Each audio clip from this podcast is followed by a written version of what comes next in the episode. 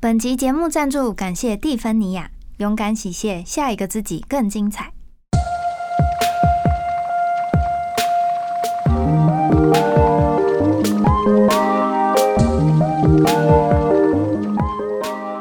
Hello，大家好，我是 P P，欢迎收听宇宙小姐。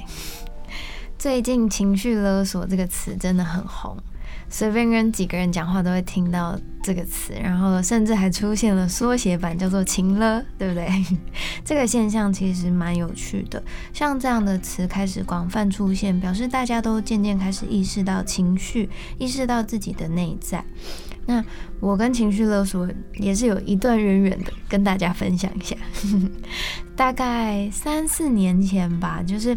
嗯嗯，为什么开始接触到身心灵？其实一开始是因为自己有很多情绪上的问题想要解决，所以我去做了催眠治疗，然后也开始知道情绪勒索这个现象，才发现自己被情绪勒索控制的很严重。所以那时候我就上网查了一些资料，然后查到了心理学博士，也是心理治疗师的苏珊·弗尔写了《情绪勒索》这本书。然后当时我就住在图书馆旁边，所以我就很习惯去图书馆借书，所以我就先用 app 一查，发现哇塞，要借这本书前面排了四百一十七位，是不是超傻眼的？假设一个人看一个月的话，那我得等到三十四年又七个月之后，我才能够排到这本书。到时候我这是几岁？嗯，所以后来隔天我就直接去书店买了这本书回家看，然后一读简直停不下来，因为里面描述的很多心情跟案例根本就跟我人生中发生的情况一模一样，所以也因为当时读完了那本书，我开始对情绪勒索这件事情有了一个比较鲜明的轮廓。那，嗯。那个苏珊老师，我自己这样叫人家，就是，呃，他他把情绪勒索里面分了几个角色，对，首先呢有勒索者，就有被勒索者嘛。那大家通常啊，我觉得就是会会来研究情绪勒索或者听这节目的人，其实都是被勒索者比较多，因为你就是感受到那种被勒索的不舒服，然后你开始想要找出到底怎么解决这件事情嘛。蛮多的勒索者其实自己是没有意识到自己在做这件事情的。嗯，好，那我们现在稍微介绍一下那个苏珊老师，嗯，分的勒勒索者，他总共有四种类型。第一种就是施暴者。就是比较语带威胁的那种，他就会说，如果你不照我说，我就会让你的日子难过，就是会有一种威胁的语气在。然后第二种是自虐者，就是自虐者通常的经典台词就是，你知不知道你这样做让我心里很受伤，我现在真的觉得很难过。然后第三种是悲情者，就是如果你不让步，或者是你不听我说的，你就是一个自私、邪恶、贪婪、没心肝的人。然后第四种是欲擒故纵者，就是如果你可以这样帮我，我就会更爱你。如果你这样子做的话，你马上就能拿到奖金诶，就是这种，就是威胁利诱的方式。对，那被勒索者也有四种类型，大家可以听听看，你的心里是不是曾经出现过这样的声音？第一种是依赖赞同者，这种人的心里面可能会出现了。如果你不同意我，那一定是我做了什么，或者是我哪里不好，就是，嗯，会非常在意别人的评价，或者是非常在意别人的眼光。那觉得如果别人如果没有肯定自己的话，那一定就是我做错了什么，或是我哪里不好，我我得想办法改进。对，然后另外一种是争论平息者，就是只要我保持平静的态度，我就不会惹别人生气了。只要我能够维持稳定，或者是我我只要。压抑自己一点，然后就不会造成双方的冲突了。这种就是争论平息者。再来第三种就是自责者，就是一一定都是因为我的错才会使对方必须承受这些痛苦，一切都是我的错。对，就是很容易自责的人。然后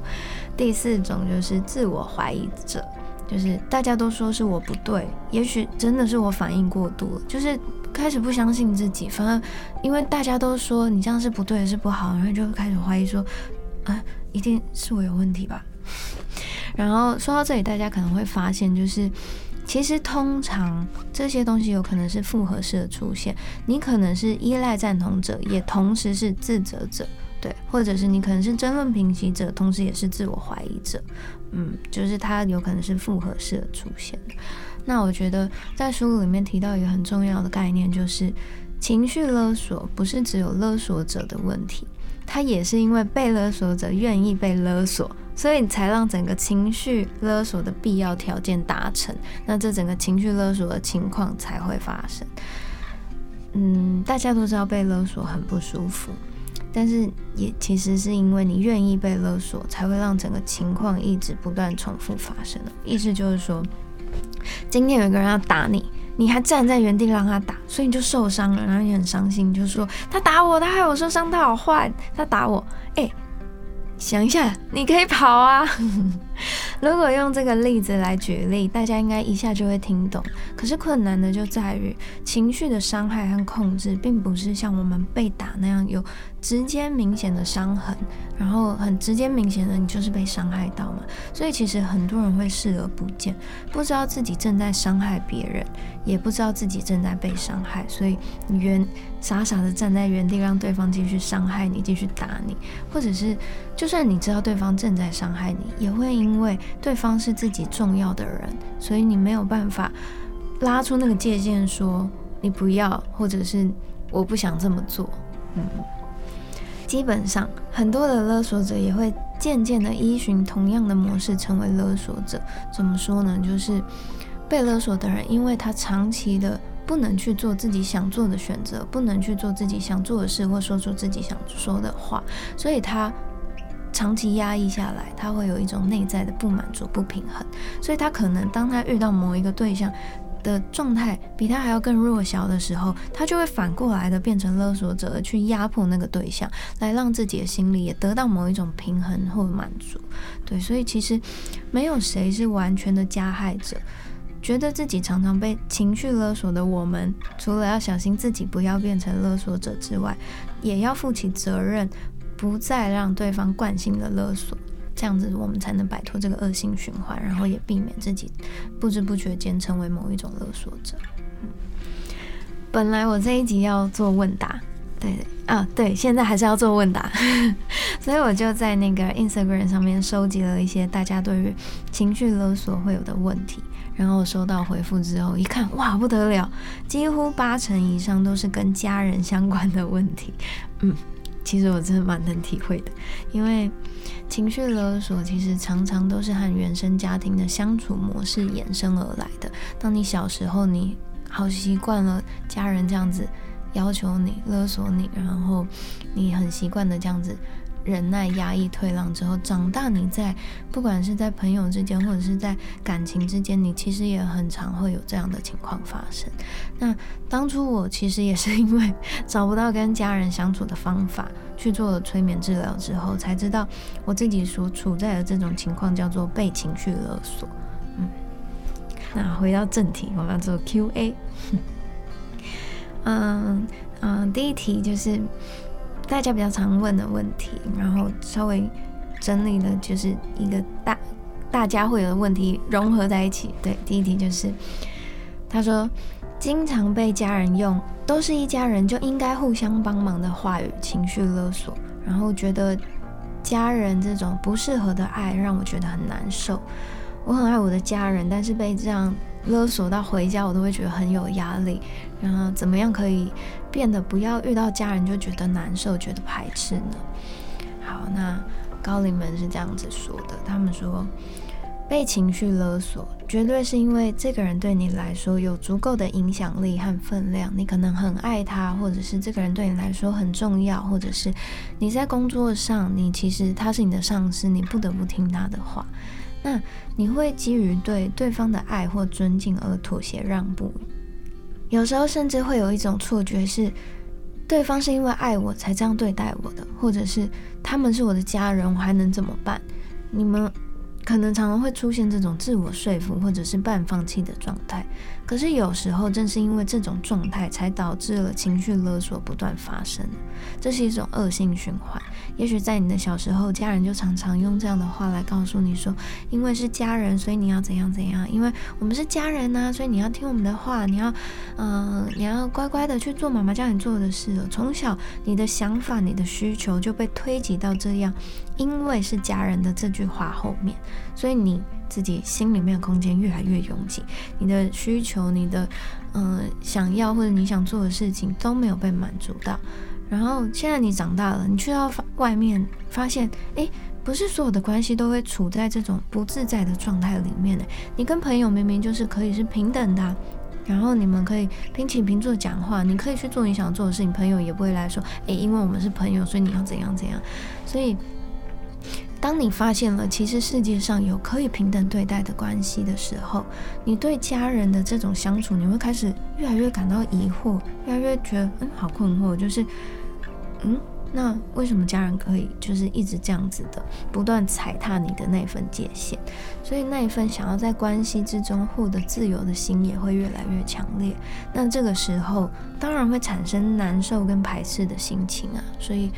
不用去觉得这样的自己是不好或者是不对的，它反而是因为你出现了这份难受跟排斥的心情，它其实是在提醒你说，诶，该要注意这个部分了。我们是不是要来想办法调节一下跟家人之间相处的模式跟关系呢？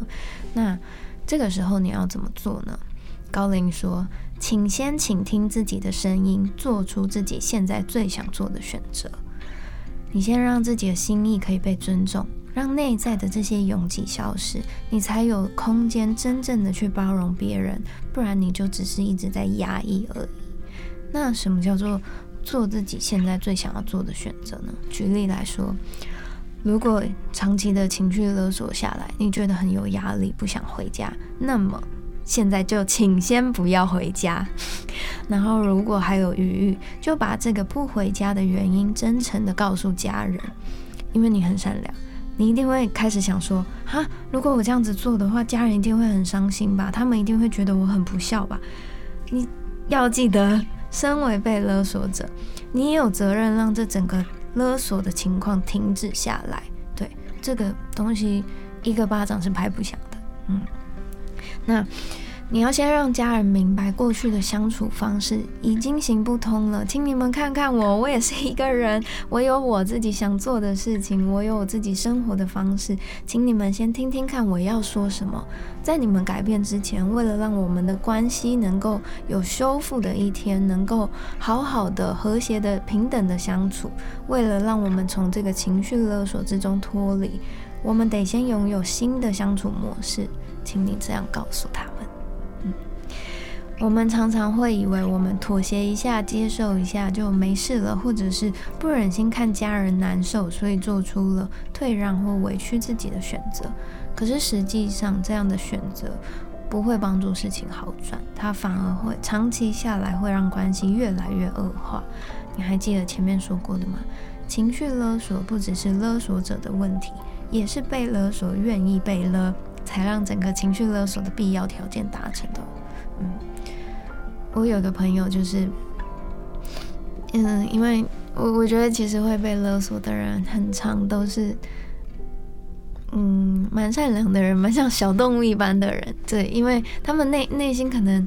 天生没有觉得要去踩踏别人，或者是去越过这个自别人生存的空间，所以当。小时候你被这样对待的时候，你可能一开始会觉得很错愕，觉得说好好好好，那我要照顾对方的心情，我要嗯，我要去嗯体谅对方的心情，因为你可以共感嘛，因为你可能比较敏感一点，你会体贴对方的心情，或者能够站在对方的立场着想，所以你会不自觉想要去压缩自己的空间，让对方好受。嗯，可是我有个朋友，他就是完全不。接受这种情绪勒索的状况，别人勒索他的时候，他就只会觉得说：“为什么？你怎么可以这样要求我？”嗯，我也是因为身边有这样子的朋友存在，我才开始发现哦，原来我可以做出别种选择。诶，当别人来要求我那些不是我真的想做的事情的时候，或者是无论那个要求是柔性的还是强烈的，其实我都有可以拒绝的选项，我可以做出拒绝的这个选择。嗯，所以相信大家身边应该也有各式各样的朋友，其实可以去观察一下其他人是对于这种情况是怎么反应的，或者是多听听看其他人如果在发生这样的情况的时候，他们可以做出什么样的选择。好，那嗯，还有一个。我觉得蛮好的想法是，就是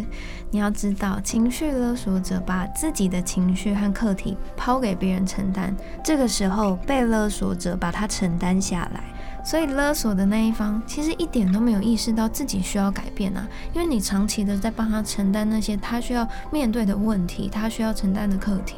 所以他根本没有发现自己有问题啊。然后或者是发现自己有问题之后，他会再更变本加厉的再勒索一番。所以这个时候，一旦你身为被勒索者，你有所回应，你给予了他这个可以勒索的空间的时候，就会让整个情况回到那些恶性循环里面，甚至加剧。这很恐怖吧？我觉得爱一个人，有时候必须放手，让他面对自己该面对的问题，嗯，让他能够有所学习和成长。如果你总是在承接这样子的勒索，他又怎么可能突然意识到、突然有所改变呢？嗯，你要先尊重自己的心意。说明好自己的界限在哪里，这样才不会在被勒索之后，又长期的在心中累积对对方的抱怨，那这份关系真的就会形成一个恶性循环，对啊，所以我们尊重好自己的心，说明好这些界限。那虽然暂时有可能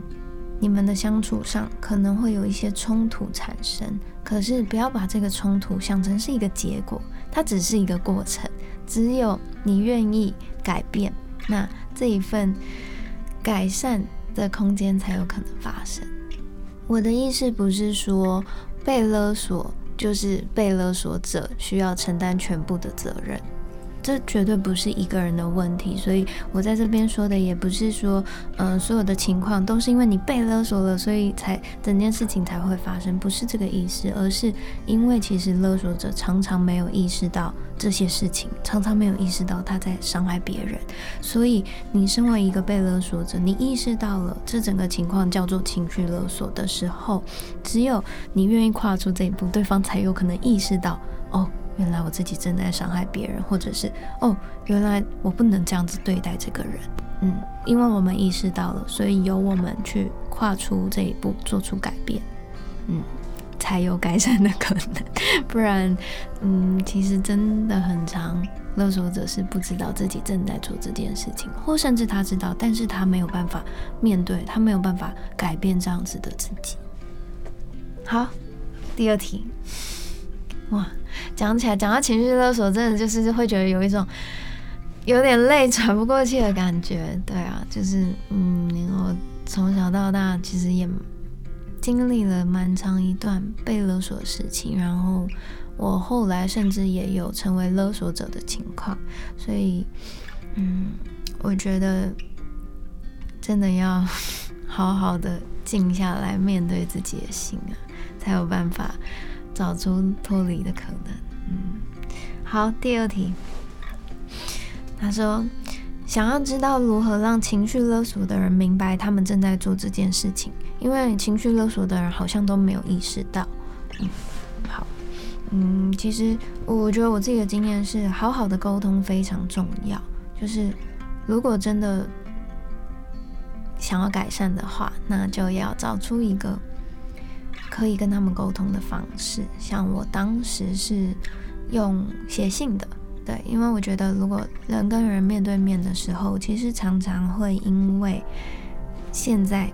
我们相处起来这个面子挂不住，所以你跟他讲的时候，他也没有办法接受，就算他心里可能好像稍微知道有一点问题，可是那面对面的时候，那个面子问题拉不下来，所以他也只好用原本的惯性告诉你。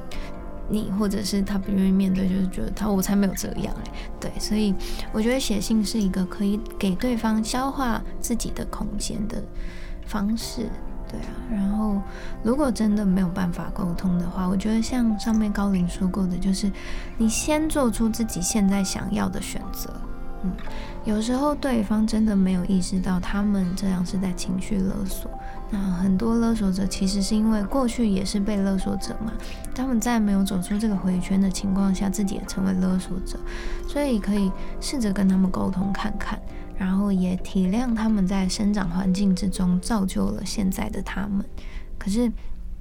我体谅是体谅，但是我还是必须告诉他们有这个情况的发生啊，对啊，试着告诉他们真相，然后把这些新的观念带给他们，不是说我告诉他们我就把他视为敌人，然后我们互相攻击，然后要对方接受我的想法，不是这样的，反而是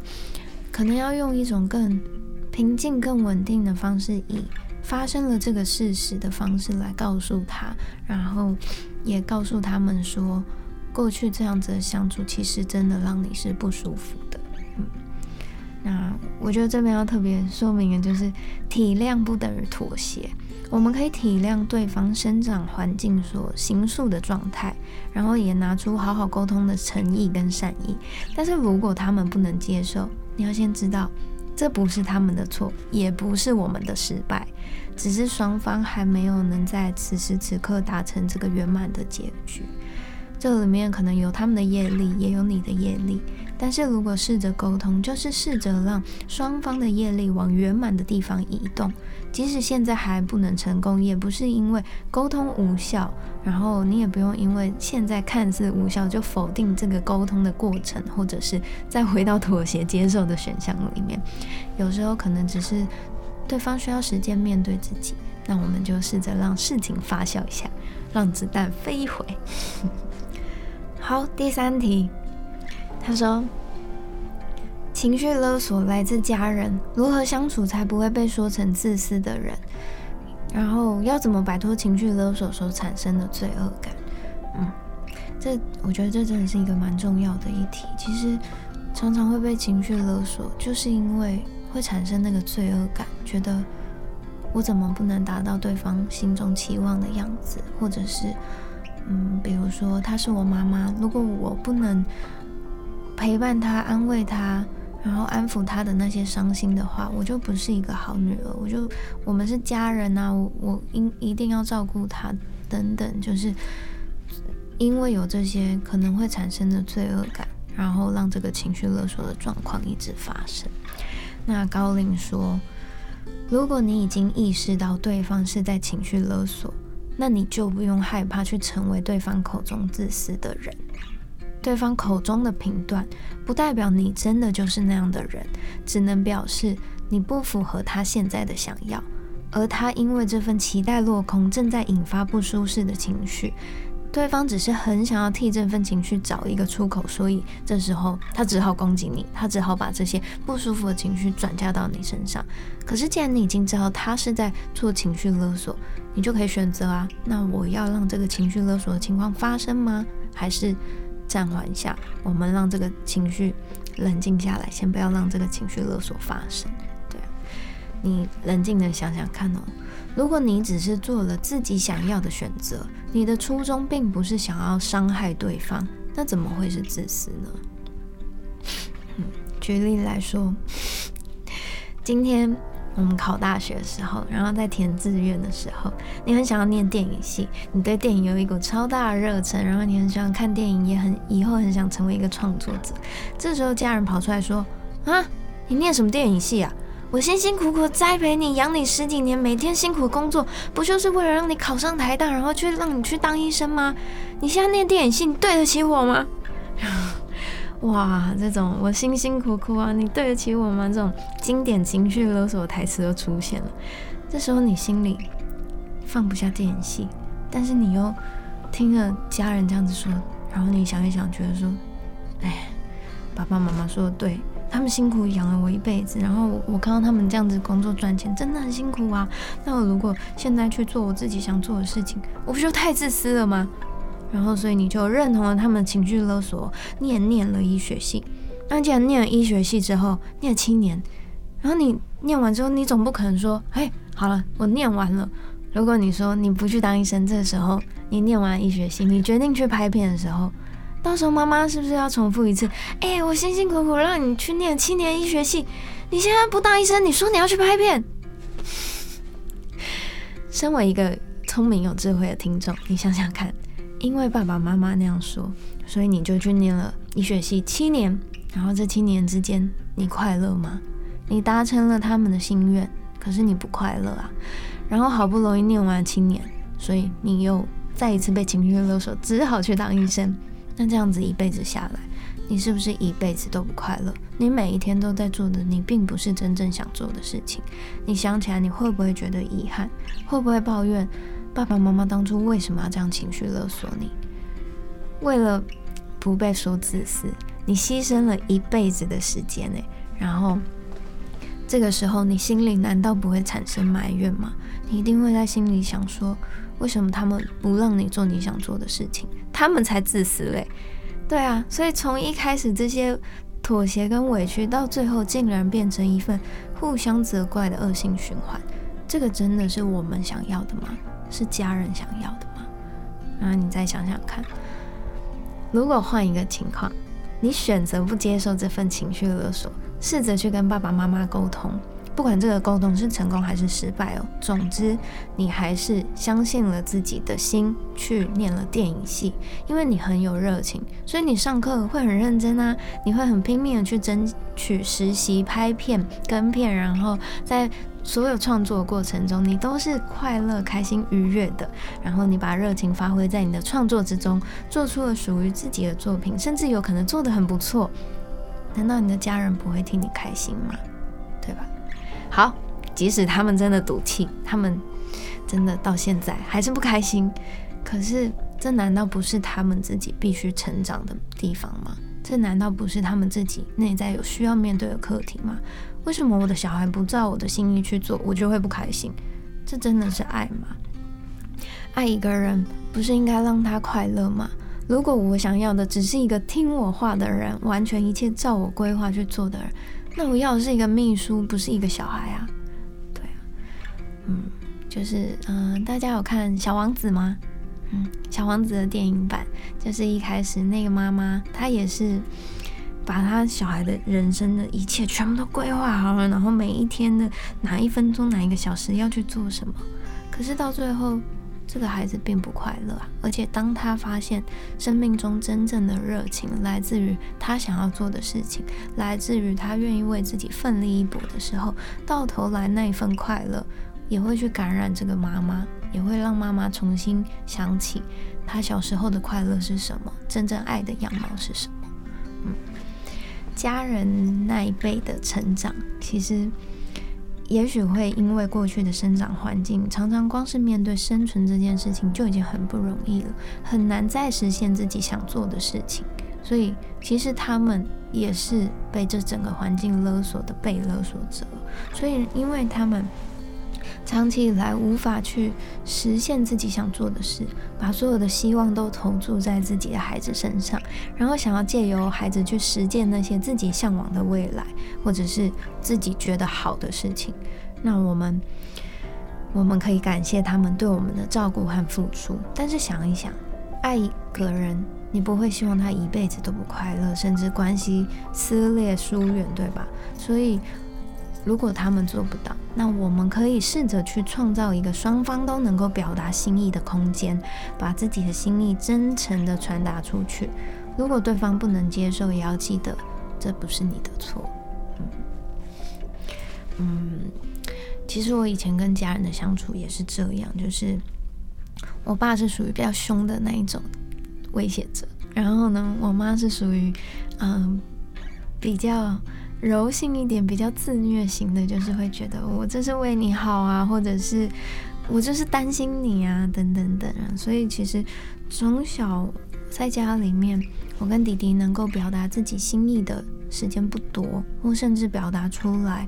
不会被接受、不会被倾听，然后长期下来，我们就会很习惯的去压抑自己。那这件事情也会延伸到长大之后人跟人之间的相处关系。可能会影响到我跟朋友的相处，我跟爱人的相处等等，对啊，然后我觉得被勒索者真的不容易，但是我们要想办法拿掉我们身为被勒索者的这个必要情况，才能让整个情绪勒索的状况消失。每一个人其实都是有机的生命体，我们都可以发挥自己独一无二的生命能量。然而如果我们长期的处在无法自由发挥热情的情况之下，你不会快乐，身边的人也不会快乐。所以到头来，这一切根本就不是爱啊，它只是名为爱的一种捆绑。那这在任何关系里面都是很可惜的一件事情，不是吗？所以，从现在开始练习，告诉自己，我要做让自己的心自由的选择。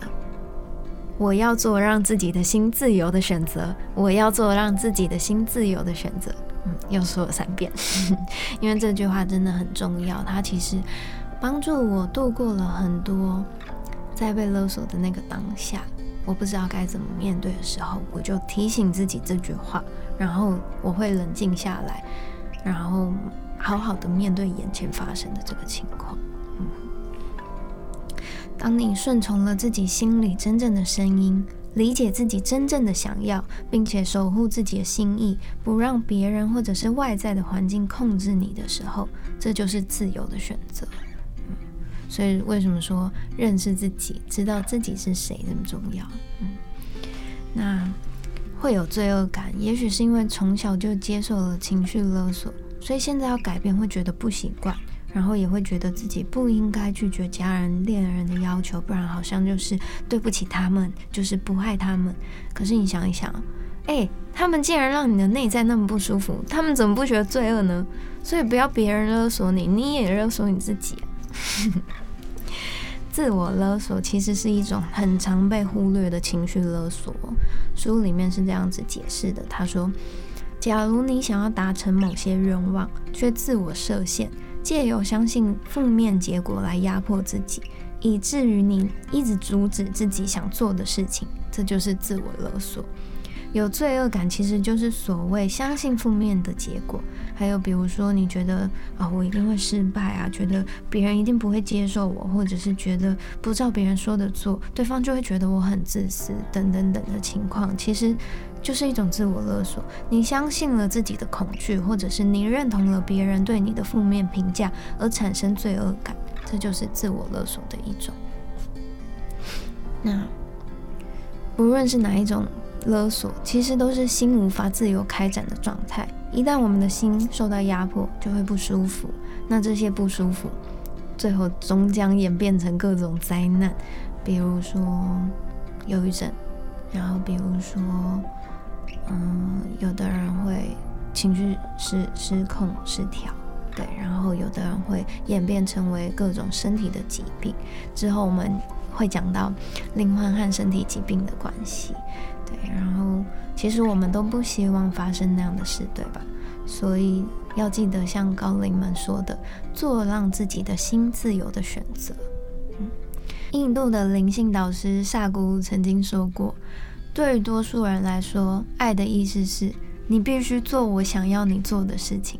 他说不是这样的，爱的意思是他们可以做他们想做的，而我们依然会爱他们。所以。我们其实可以做任何我们想做的事情，而真正爱我们的人依然会爱我们，这才是爱真正的品质啊！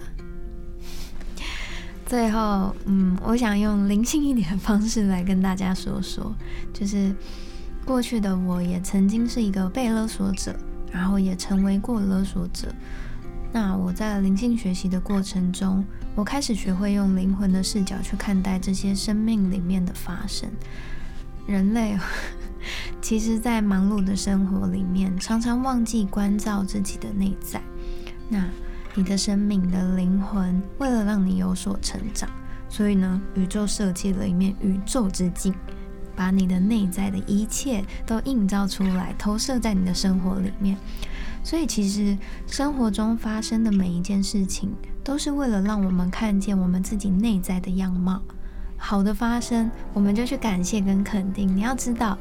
这些好事情的发生，正是因为你的内在是如此的丰盛、如此的善良、如此的美好，这些好事才会发生在你的生命里面呢。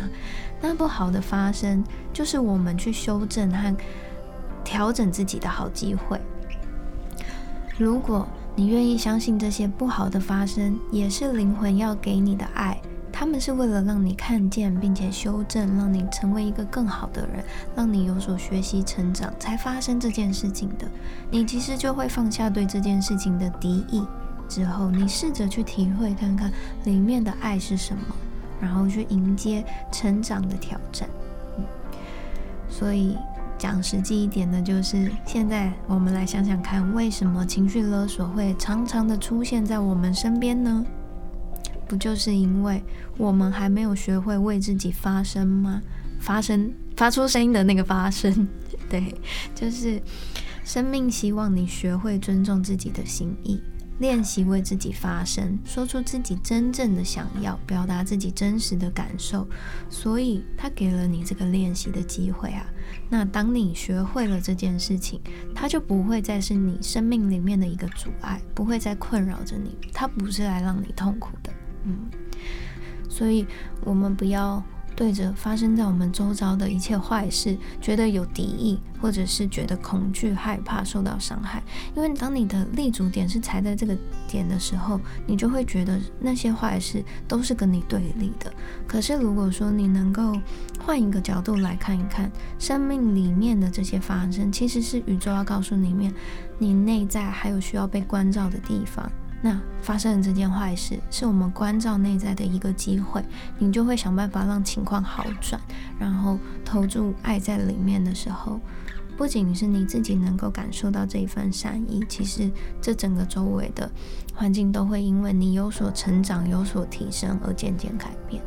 对，那讲起来是不是又跟疗愈内在小孩有很大的关系呢？所以。去听听看你的心哪里受伤了吧，听听内在小孩怎么说。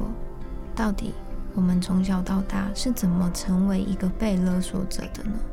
也许那一份内疚跟罪恶，会在你跟你内在小孩沟通的时候，他带你看见，然后你把它代谢出来。那好，如果你在这时候问我怎么疗愈内在小孩，哎，我会很伤心哦。你是不是没有听第五集？好，没有要勒索大家的意思了，就是这一节的分享差不多就到这边。嗯，然后我觉得真的就像呃宇宙之镜讲的，就是当我开始知道这一切的发生是为了让我成长。让我成为一个更好的人，或者是让我突破自己灵魂的限制，突破自己生命里面目前的限制。当我愿意去面对的时候，其实情况真的会好转。然后我也是一次一次的面对，一次一次的练习，讲出自己心里真正的想要，练习做出自己想要的选择。我今天才能坐在这里跟大家分享这些。然后，因为我有的这些生命经历。我才能够做到勇于去诉说这些事情勇于为自己的信念为自己的理念发声呢对啊所以我都可以做得到了我真的相信你们也可以好吗？我们一起努力。好这一集的宇宙小姐就到这里谢谢大家我们下周见喽拜拜。